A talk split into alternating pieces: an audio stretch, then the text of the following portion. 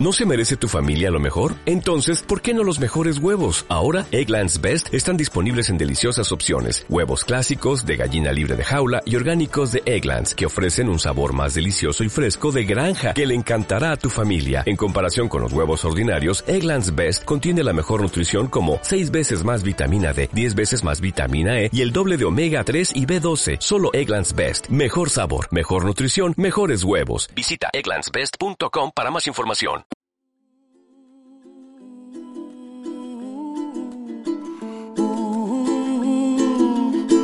Ooh,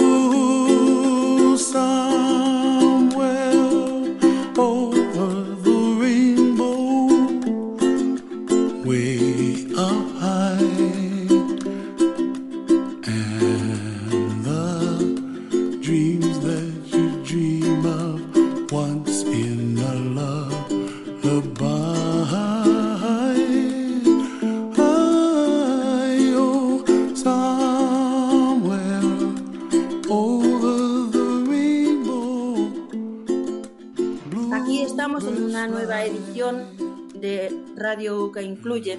En esta ocasión estamos en junio y si estamos en junio, pues ¿de qué vamos a hablar en Radio UCA Incluye? Del orgullo.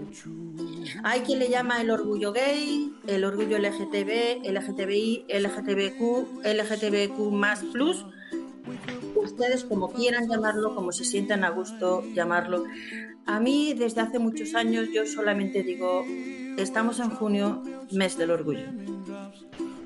Y para la conversación en este monográfico que queremos hacer, contamos con varias asociaciones, que todo esto es que aquí a Guadalupe Calvo, que es la directora de, igualdad de la UCA, pues ha dicho, algo tenemos que hacer. Y hemos dicho, pues vamos a hacer algo. Después vamos a hablar. Y claro, hay personas que dicen hablar, hablar. Pues sí, hablar es visibilizar y las palabras son poderosas y las palabras son importantes. Hay veces que hasta las palabras son curativas. Y en esa creencia es que venimos a hablar todos desde nuestra experiencia. Muchos, unos tenemos más conocimientos que otros, ¿no? Pero aquí lo importante, sobre todo y especialmente, pues es hablar de esta experiencia que nos lleva, este, esta mm, fuerza que nos lleva a hablar de nuestra diversidad y de nuestra orientación sexual y de género. Muchas gracias, Lupe, por organizarlo. Hola, saluda, abre micro. Ay, Ahora, que no podía. Hola. Buena. Eh, Carmen, muchas gracias, muchas gracias a ti por este trabajo que estás haciendo, que siempre haces un trabajo muy bonito, y muchas gracias a, nuestros compañeros, en este caso son todos chicos, ¿no? De, la, de las asociaciones, porque, bueno, por el sobre todo por el trabajo que vienen haciendo eh, continuamente, ¿no? Para visibilizar la diversidad y para que eh, no encajar en lo normativo no se nos resulte tan, tan, tan, tan difícil, ¿no? Y, bueno, y ya concretamente, pues muchas gracias por, por sumarse, ¿no? A, a, esta actividad y por, por compartir, ¿no? Porque podamos compartir juntos personas que trabajamos en distintos ámbitos, pero que creo que tenemos un poco objetivos parecidos. Así que. Y estamos aquí reunidos en una pantalla que está recogiendo nuestras voces y nos estamos viendo y saludando. Todavía tenemos que hacerlo por pantalla. A ver cuándo leches nos vemos ya en el estudio presencialmente, esperemos que pronto. Tenemos a Cuerpos Periféricos, que es una asociación de Cádiz. Buenas tardes, José y Eric. Buenas tardes, ¿cómo estáis? Hola, buenas tardes. Carmen, ¿qué tal? Bien, tenemos a Amare, Asociación de Puerto Real LGTBI. Tenemos a José Manuel. a José Manuel. Ay, es que tenemos entre José Manuel y Manuel y me he liado un poquito. Hola, José Manuel, bienvenido. Gracias a vosotras. Y tenemos a Manuel de Ala Delta que nos contaba hace un momentito que acaba de aterrizar como presidente de Delta. He dicho Ala Delta, no, de Delta. La, uy, se me fue. Eh, ¿La asociación Delta de dónde es, Manuel? Eh, de la Sierra de Cádiz. Actualmente cubrimos lo que vienen siendo los 19 municipios de la sierra, aunque empezamos desde Arcos y ya cada año se ha ido sumando más municipios. ¿Vosotros estuvisteis organizando en ediciones anteriores el Orgullo Serrano? Sí, que ahora acabamos de, terminar la octava edición y ya van ocho, ya vamos por la década. Bien.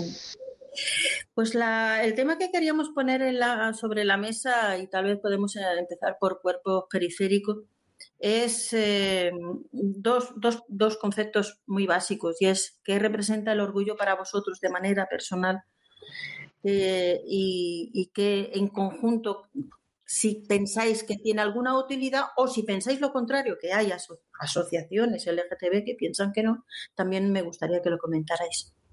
Así que vamos por vosotros primero. José. Bueno, pues bueno, el orgullo, el orgullo surgió y el tema del Pride surgió a partir de Stonewall y sobre todo era una respuesta a la vergüenza que se arrojaba sobre nosotros y sobre nuestras vidas desde que éramos pequeños. Entonces era el sentimiento con el que respondía, con el sentimiento del orgullo frente a lo oprobio ¿no? y la ignominia y tal que la sociedad en ese momento surgía, eso a nivel abstracto. Luego mi experiencia personal de los primeros orgullos fueron en Madrid, ¿eh? a mí eso me cogió en mi juventud en Madrid, yo pues tengo ya una edad, ¿no? Y entonces me cogió en Madrid, era a finales de los 80, primero de los 90, era una época, entonces el orgullo era muy reivindicativo, muy combativo, también bastante más minoritario y bueno, yo lo vivía con mucho fervor porque de alguna manera tenía un toque de, eh, de sentimiento identitario, ¿no? Entonces yo no sé si eso ocurre, que va pasando los años y que ese sentimiento identitario tan fuerte pues va un poco disminuyendo, ¿no? Así fue como fue el orgullo, como tal. Ahora luego ya el orgullo pues se han mezclado ahí toda una serie de elementos, entró la mercadotecnia, se mercantilizó lo que es la, celebración. Entonces, bueno, hay gente que se sintió más a gusto y pues, otra gente Yo no sé si fue porque por el paso del tiempo que quizá pues me fui distanciando más de, esa concepción del orgullo con los años, ¿no? Pero bueno, también han surgido en esos mismos contextos, el orgullo crítico y tal, y luego estamos en otro contexto como es el nuestro, en el de Cádiz, que es un orgullo mucho más pequeño, que también tiene su trayectoria y que tampoco obedece a esa, digamos, a esa evolución que te estoy eh, comentando del orgullo, porque eso era eh, hablar de Madrid, una ciudad con una enorme población y con una comunidad muy grande que no tenemos aquí.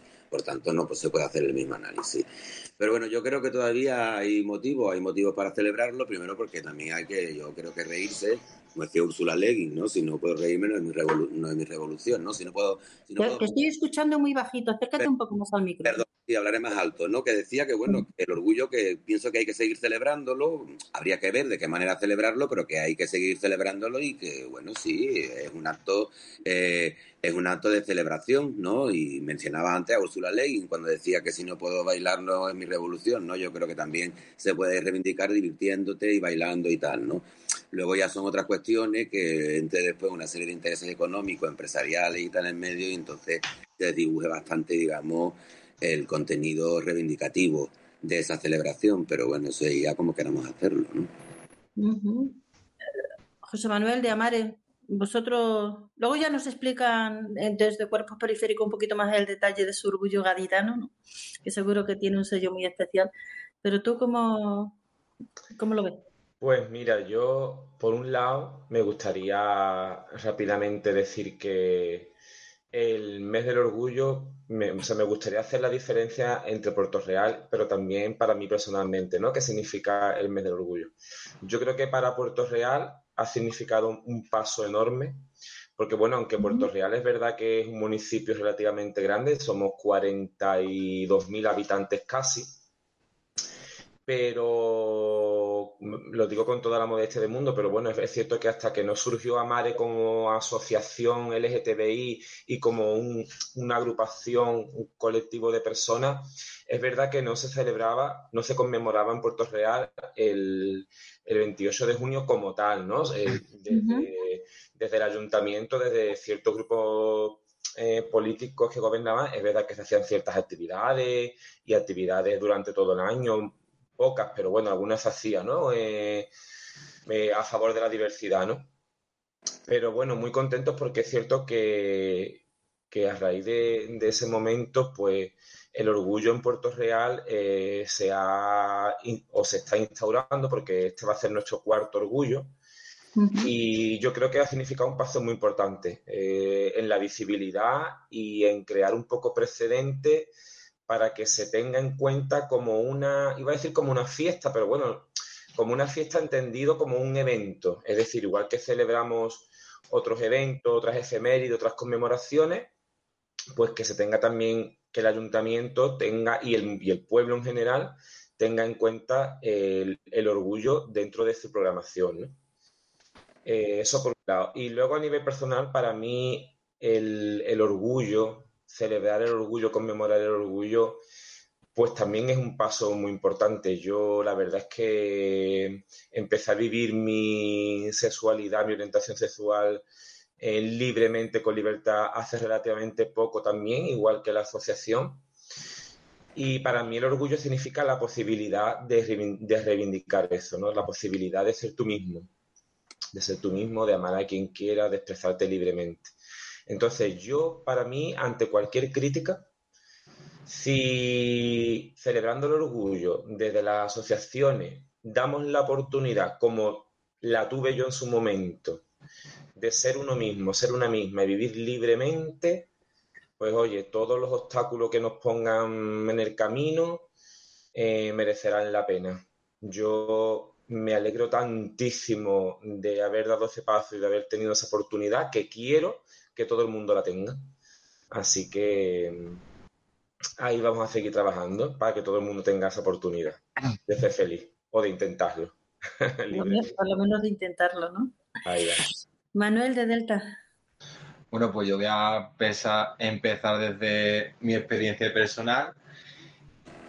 yo encontré, o sea, el orgullo para mí es liberación, también empoderamiento, porque en los pueblos no teníamos referentes ninguno, ninguna asociación cercana que yo pudiera eh, acercarme a aprender y nada. Siempre lo, lo típico, lo heteronormativo, hasta que ya creo que fue mi andadura para descubrir mi sexualidad ya cuando salí ya del pueblo. Ya empecé a estudiar en la Universidad de Huelva, educación, educación social, que es lo que actualmente ejerzo. Y ahí empecé un poco como a no conocer a nadie y eso, a, abrirme, a experimentar y a conocerme a mí, mismo. Y Delta llegó en un momento en el que yo me estaba empoderando y que se creó en 2015.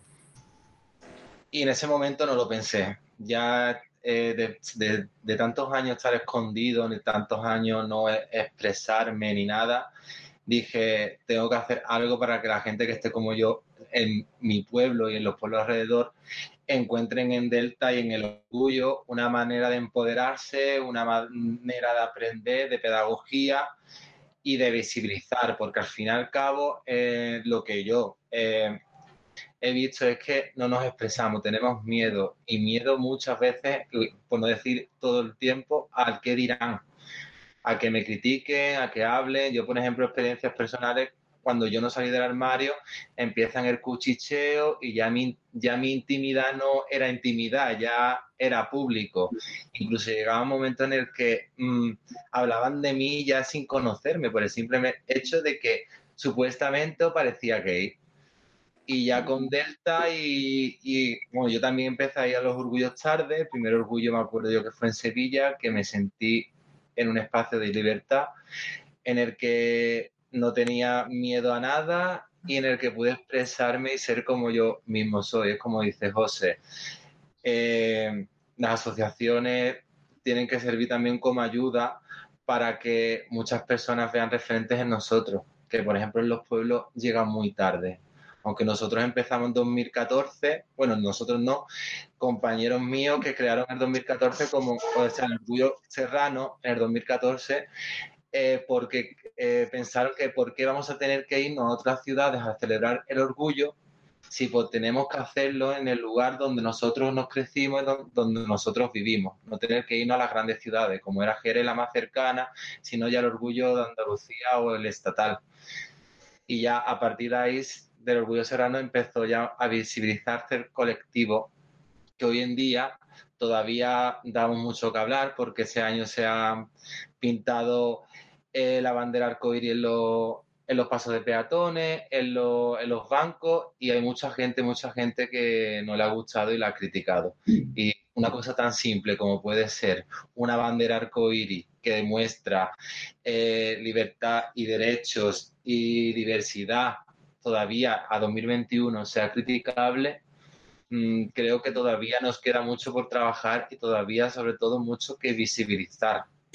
Y la gente de la sierra, que conozco muchos casos, todavía viven con miedo, incluso con ansiedad. Y eso es lo que intentamos todos y hacer que, la, que lo que hagamos hoy, el trabajo que hagamos hoy, le sirva a mucha gente de mañana para poder vivir tranquilo.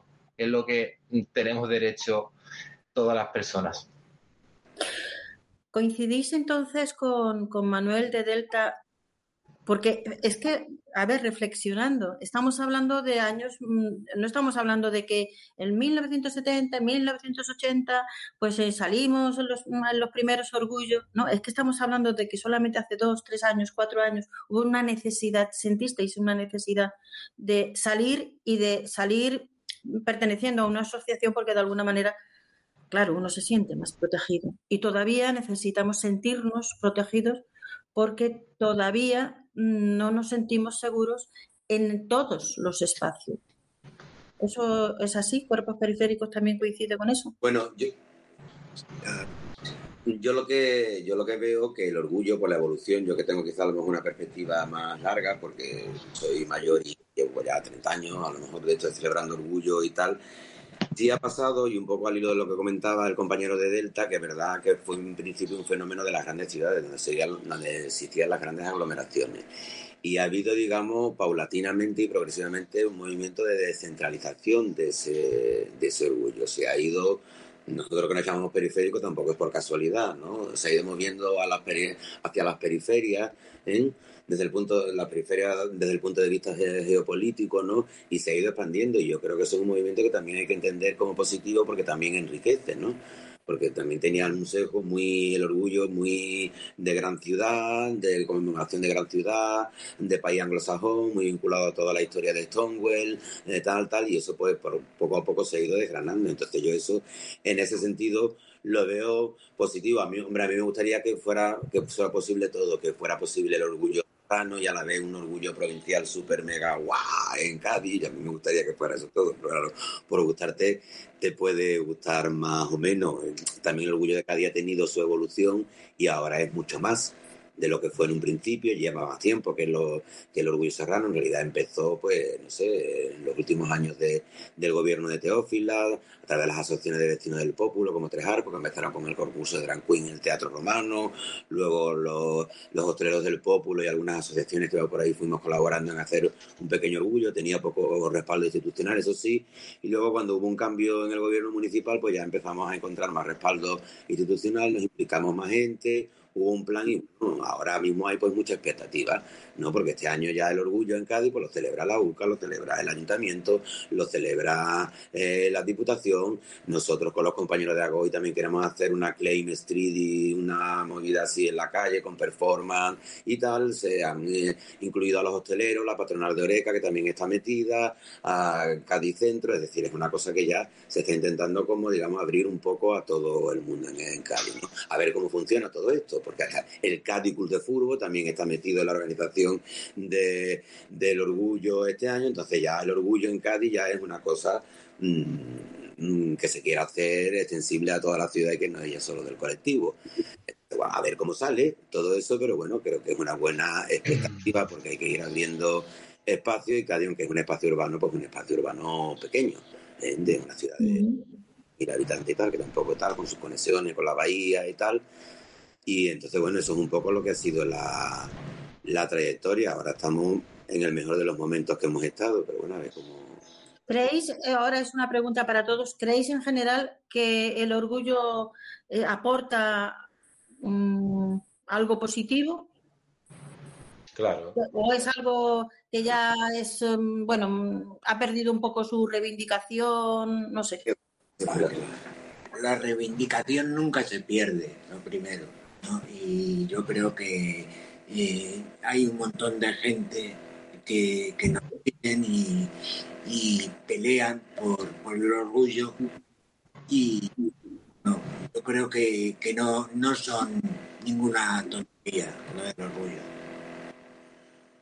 A mí no sé si os ha pasado si os sigue pasando. A mí yo todavía tengo, tengo yo tengo muchísimos amigos, pues supongo como vosotros. Yo también tengo amigos heterosexuales, ¿no? Y, y en alguna ocasión todavía, en estos tiempos todavía me dicen que bueno, que, que, que, que falta hacer eh, los desfiles con exceso.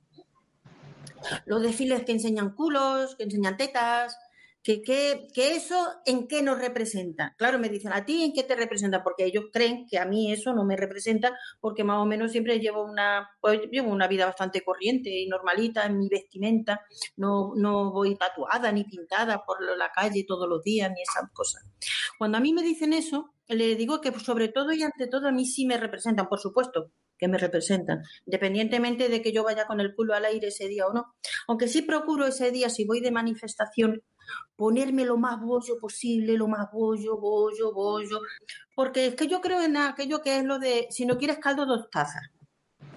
Es decir, que precisamente considera, las personas a las que molestamos, mm, consideran que es que la sexualidad se debe al ámbito privado, que ahí es donde debemos quedarnos y que no debemos de manifestar ni nuestros afectos ni nuestras querencias en público. Entonces yo digo, es un día magnífico, para si no quieres caldo dos tazas. ¿Qué te molesta? Esto, pues sí, vamos a exagerarlo. Y a veces por la vía de la exageración se puede llamar la atención y recordar y aprovechar. Y además le digo, tú sabes que si esos culos y esas tetas no estuvieran en la calle, tú no me estarías preguntando, yo no te estaría diciendo y yo no te estaría argumentando. Con lo cual es que la provocación funciona. Y mm. para mí es un hecho reivindicativo que me gusta y me encanta. Y entonces yo les decía a mis amigos, todos los autobuses que van bailando y montándose todas esas películas, pues es lo que sacan la tele. Pero claro, ¿qué sucede? Que las 150 asociaciones que han desfilado durante dos horas antes, que hemos estado a pleno sol, formalitos, con, formado, con nuestro espacio etiquetado, todo muy bien organizado, nuestras pancartas, la gente detrás de las pancartas, todo, y hemos marchado orgullosos y orgullosas hemos marchado por esa calle que se pone los pelos de punta cuando entras por la calle, o sea, subes la, la eh, ¿cómo se llama? La, la, que va hasta la Plaza España, Alcalá creo que se llama, ¿no? En la calle. O sea, esa calle ya pasando Fuencarral, que además eso está muy cerca de, estoy hablando de Madrid, claro, eh, cuando Fuencarral está muy cerca de, de, Chueca, entonces claro, ahí hay una aglomeración mayor y entonces pasas y la gente aplaude y vitorea y te canta y te eso y te sientes absolutamente como si hubieras ganado la Champions. De verdad, o sea, es una sensación tan especial que vamos cantando reivindicaciones. Vale, yo sé que las cámaras están tan acostumbradas a manifestaciones, pancartas y gente aplaudiendo y, cantando que a dónde se van, pues a los a las carrozas y a los autobuses que vienen detrás, los veintitantos o treinta que vienen detrás, que vienen montando todavía más espectáculo. Pero yo no me he sentido, yo me he sentido tan, tan libre estando en esas calles, mm, cantando, saltando, cantando y saltando con gente que incluso no conocía, pero que sabían por qué estábamos allí, ¿no? Aunque tengo que reconocer una cosa, que yo también llegué tarde a la visibilidad. Bueno, eh, estoy viendo que en estos tiempos todavía también se llega tarde a la visibilidad. Bueno, tarde, cuando uno puede. Nunca es tarde, nunca es tarde. Exacto, cuando uno puede. Más vale tarde que nunca. El primer orgullo al que asistí, que fue en Palma de Mallorca, serían los 80. Eh, llegué, había 10, 12 personas nada más. Y me cogí, me di la vuelta. me di la vuelta, no me atreví. No me atreví porque sentí miedo. Me sentí insegura. Me sentí. Y tengo que agradecer muchísimo, muchísimo a la gente que sí fue, que sí marchó y se atrevió. Y yo luego me sentí que tenía que haber sido más valiente, porque Después de eso, ese orgullo fue creciendo en visibilidad, en acciones y haciendo mucho bien a mucha gente. Sobre todo porque es lo de siempre, ¿no? Siempre las primeras quienes van. Pues normalmente van las drag queens, las mujeres transexuales, y me dio reparo y cogí y me di la vuelta, porque decía aquello de no me representan. Y yo no sé, o sea, qué hubiera sido de nuestros derechos si, si esa gente no hubiera seguido y hubiera dado la cara. Cuerpos periféricos quiere decir algo, pues estima.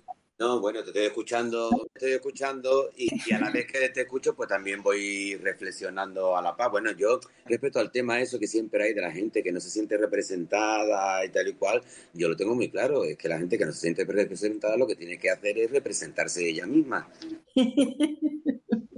Entonces, date tú, si tú crees que los que vamos allí no te representan, pues sal tú como tú quieras y representate tú a ti misma y no te no delegues la capacidad de representarse en, de representarte en otras personas, eh, que es difícil, ¿no? Y tal.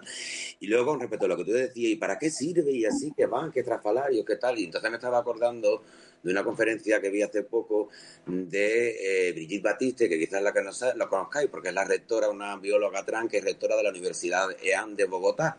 ¿eh? Ha sido la primera mujer eh, del mundo que ha sido la primera mujer trans que ha sido nombrada rectora de una universidad y tal, ¿no?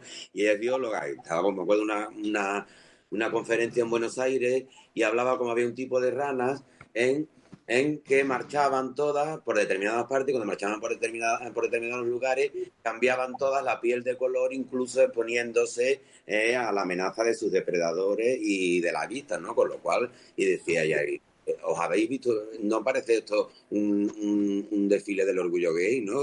El tema de la, del tema de las ranas y tal y cual, ¿no? O sea que hay muchas cosas que también hay que, eh, hay que saber, hay que saber entenderla porque la heterosexualidad también tiene una esfera pública, también tiene una esfera pública y está en todas partes.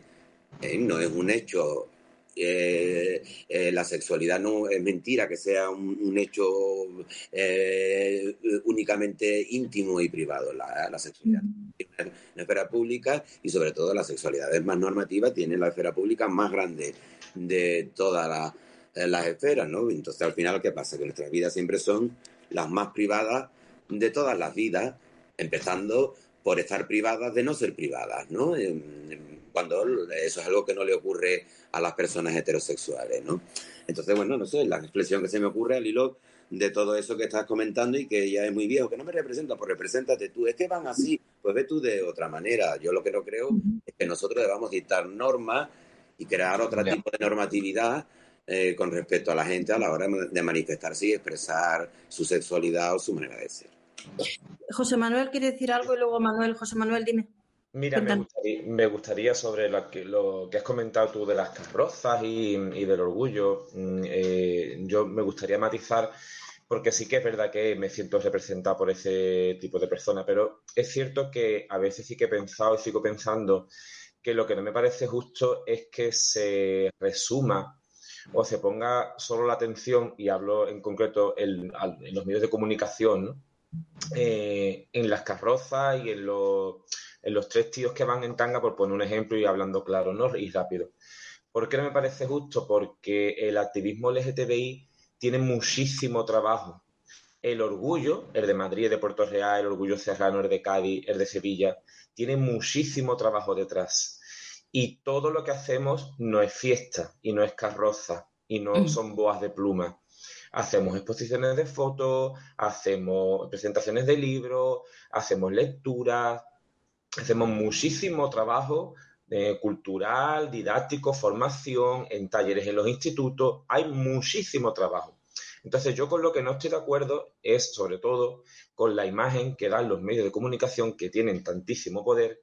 Entonces, claro, cuando cuando sacan las noticias del orgullo de Madrid, sacan 10 segundos de imágenes y sacan eso que tú has dicho, la carroza con, con tres mm, tíos medio desnudo con boa, que me parece estupendo. Ahora voy ahí con la otra parte, ¿no?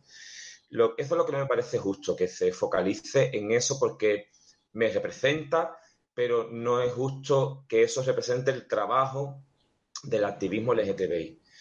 Ahora me representa, por supuesto que sí. Y, entre otras cosas, me alegro de que eso se pueda hacer, primero por lo que tú has dicho, porque se está hablando sobre la visibilidad del colectivo y segundo, simple y llanamente, porque tenemos que alegrarnos y tenemos que festejar y por eso también el orgullo es fiesta, no solo fiesta, pero también es fiesta porque estamos contentos de lo que hemos conseguido.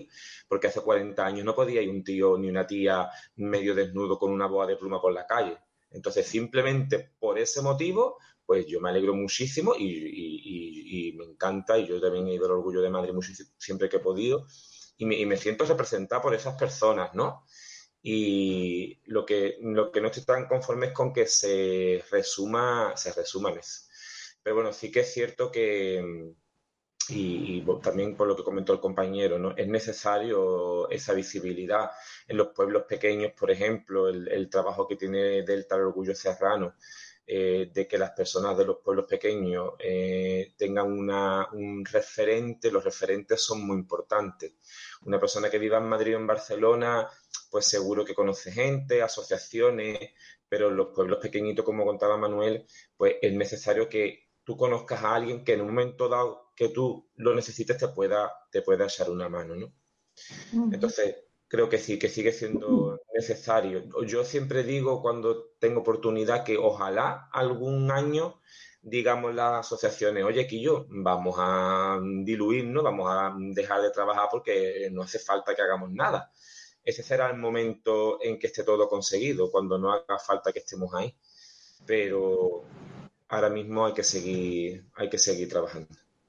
Tal como es la naturaleza humana, la reivindicación de los derechos yo creo que será siempre necesaria. Hay un problema y es que cuando alguien dijo el otro día que los derechos eran como ir en bicicleta, que si dejas de pedalear te paras y te caes. Entonces siempre hay que estar yo creo que lo hemos comprobado. Yo creo que lo hemos podido comprobar en la historia. Y la historia para mí es como un péndulo. Es decir, habrá momentos en los que los derechos estén aquí y a los 30 años estarán aquí y habrá que pedalear, habrá que luchar para volver hasta donde estábamos. Eso se ha visto en todo, no solamente en el tema LGTB y la visibilidad, sino en el tema laboral, en el tema de la mujer. Mm, como tú dices, mm, eh, no creo que llegue el momento en que podamos relajarnos tanto, tanto, tanto, tanto, que no haya que, que seguir luchando. Manuel de Delta, querías añadir cosas hablando de, bueno, haciendo un poco también análisis de lo que habéis dicho, hablando de eh, me representa o no me representa, yo creo que esas personas todavía no han entendido de que el mes del orgullo lo que se representa es la diversidad. O sea, todos cabemos ahí. Y como ha dicho también cuerpo periférico, pues te representas tú, ¿sabes? Tú también tienes tu... También puedes representarte como tú quieres ser, porque ya si empezamos... Es que mucha gente lo que pasa es que... Eh, vale, yo soy gay, pero no me quiero salir de la mm, heteronormatividad o de la normatividad. Ya no puedo tener pluma porque ya se me critica, ¿sabes? Yo soy pro pluma.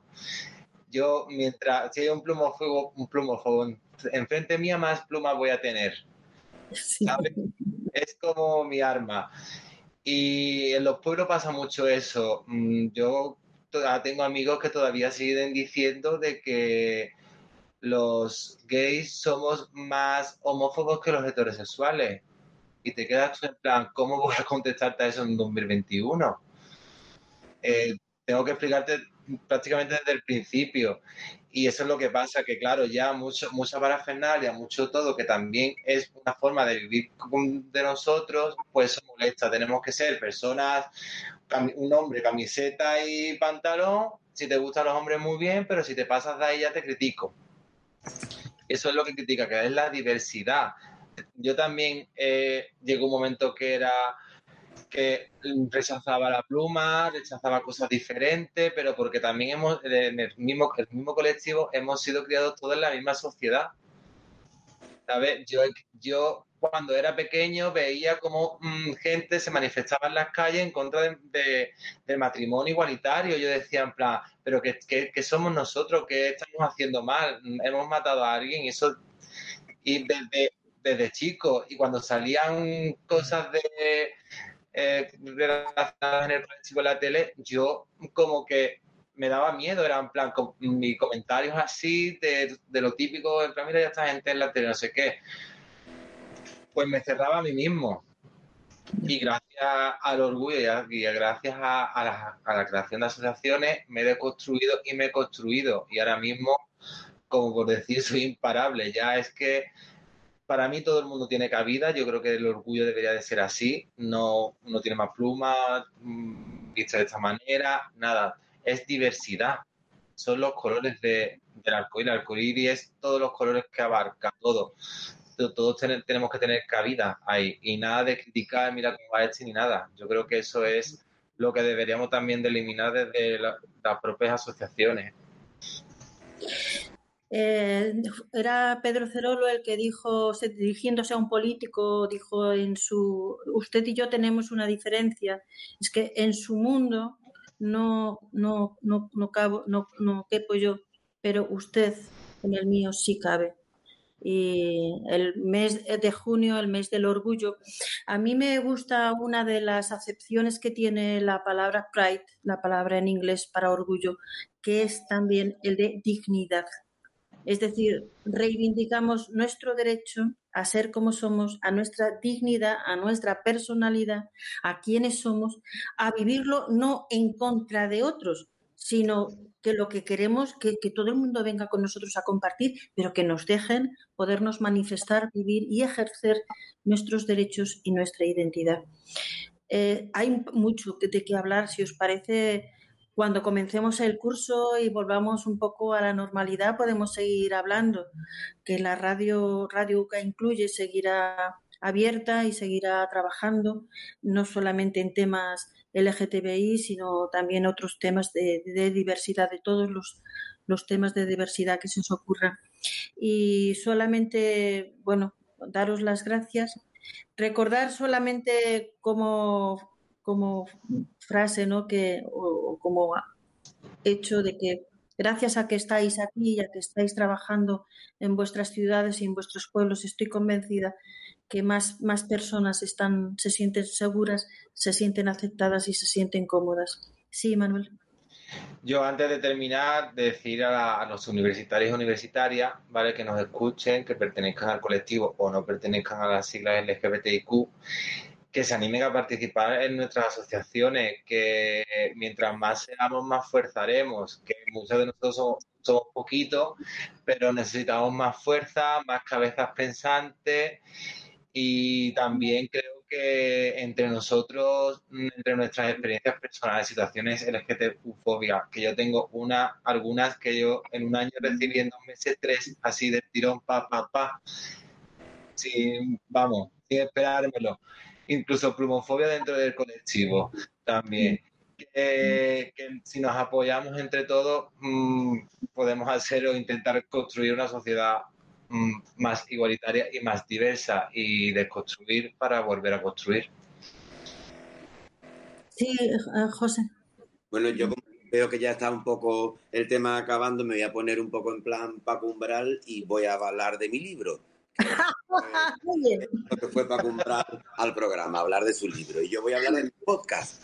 Voy a hablar de mi podcast, ¿eh? porque además quiero aquí abiertamente voy a solicitar la colaboración de Radio UCA Incluye, porque el proyecto, nuestro proyecto de podcast ya ha sido eh, aprobado y subvencionado por la Diputación, con lo cual lo vamos a poner eh, en marcha. Después de eso queremos hacer un taller. En principio son, eh, son dos trabajos, uno en clave claramente de humor, que es el bollodrama, y que habla de distintas experiencias, estoy haciendo el grupo de mujeres del colectivo, de distintas experiencias de las mujeres lesbianas, pues en clave de humor y va a ser pues, un serial de siete podcasts, ¿eh? de siete, en siete capítulos y luego también estamos preparando el podcast, el podcast Sindemia, ¿eh? para hablar un poco de las relaciones del SIDA con el COVID y cómo nos ha afectado esta cuestión y que eso ya será un podcast más, un solo podcast, un poquito más largo y más divulgativo que lo lanzaremos pues cerca del 1 de octubre, entonces, que está, de, diciembre, perdón, que es el Día Mundial contra el SIDA.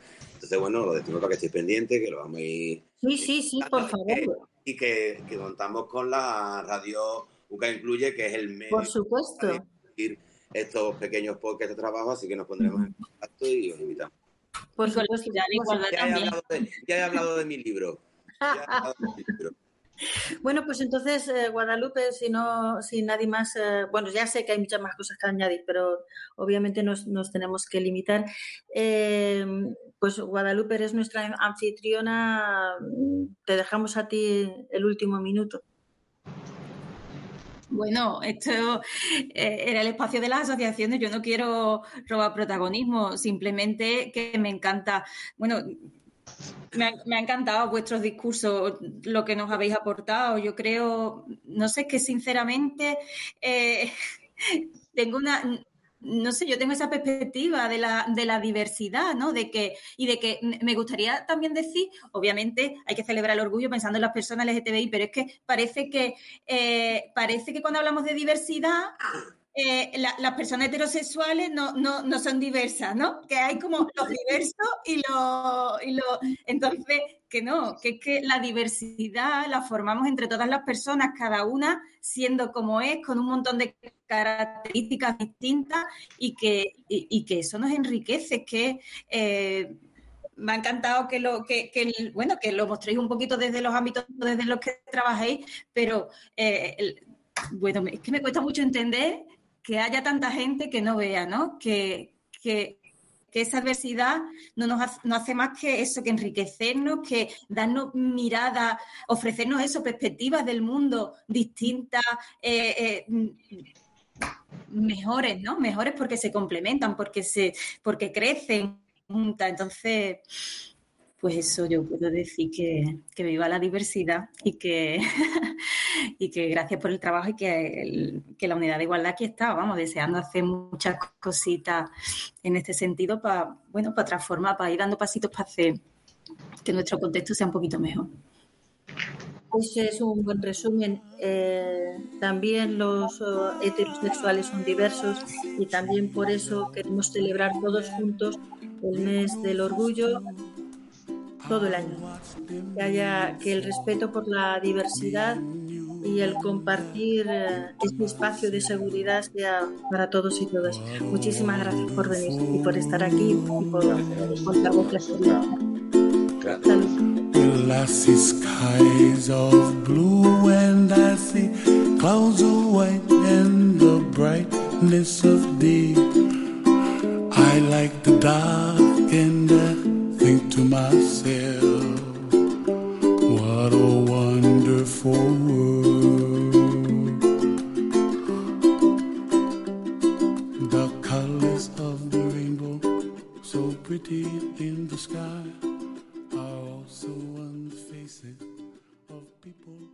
passing by.